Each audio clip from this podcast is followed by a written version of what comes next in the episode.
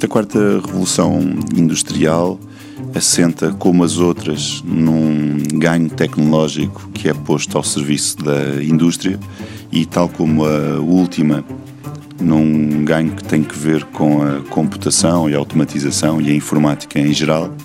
No entanto, distingue-se mesmo dessa por um aspecto fundamental que é a velocidade. Hoje em dia, temos não só acesso a muita informação, seja aquela que provém dos sensores ou de outros tipos de equipamentos informáticos, mas também de capacidade para analisar e tratar essa informação num segundo. E hum, também da, por exemplo, inteligência artificial para decidir muito rapidamente como agir em relação a essa informação.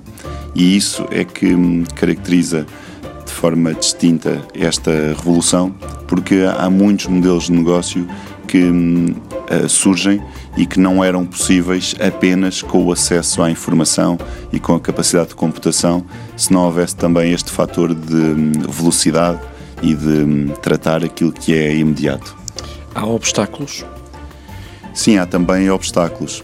Desde logo, esta velocidade, por exemplo, exige que a tomada de decisão seja muito assente em sistemas informáticos, eh, nomeadamente inteligência artificial, o que hum, nos leva à necessidade de ter controle sobre esses sistemas, de nos assegurarmos de que não tomam decisões erradas, digamos assim, e de irmos aprendendo a viver neste mundo em que hum, temos este apoio e não temos apenas uh, julgamento e decisão humana envolvidos em um, ações importantes.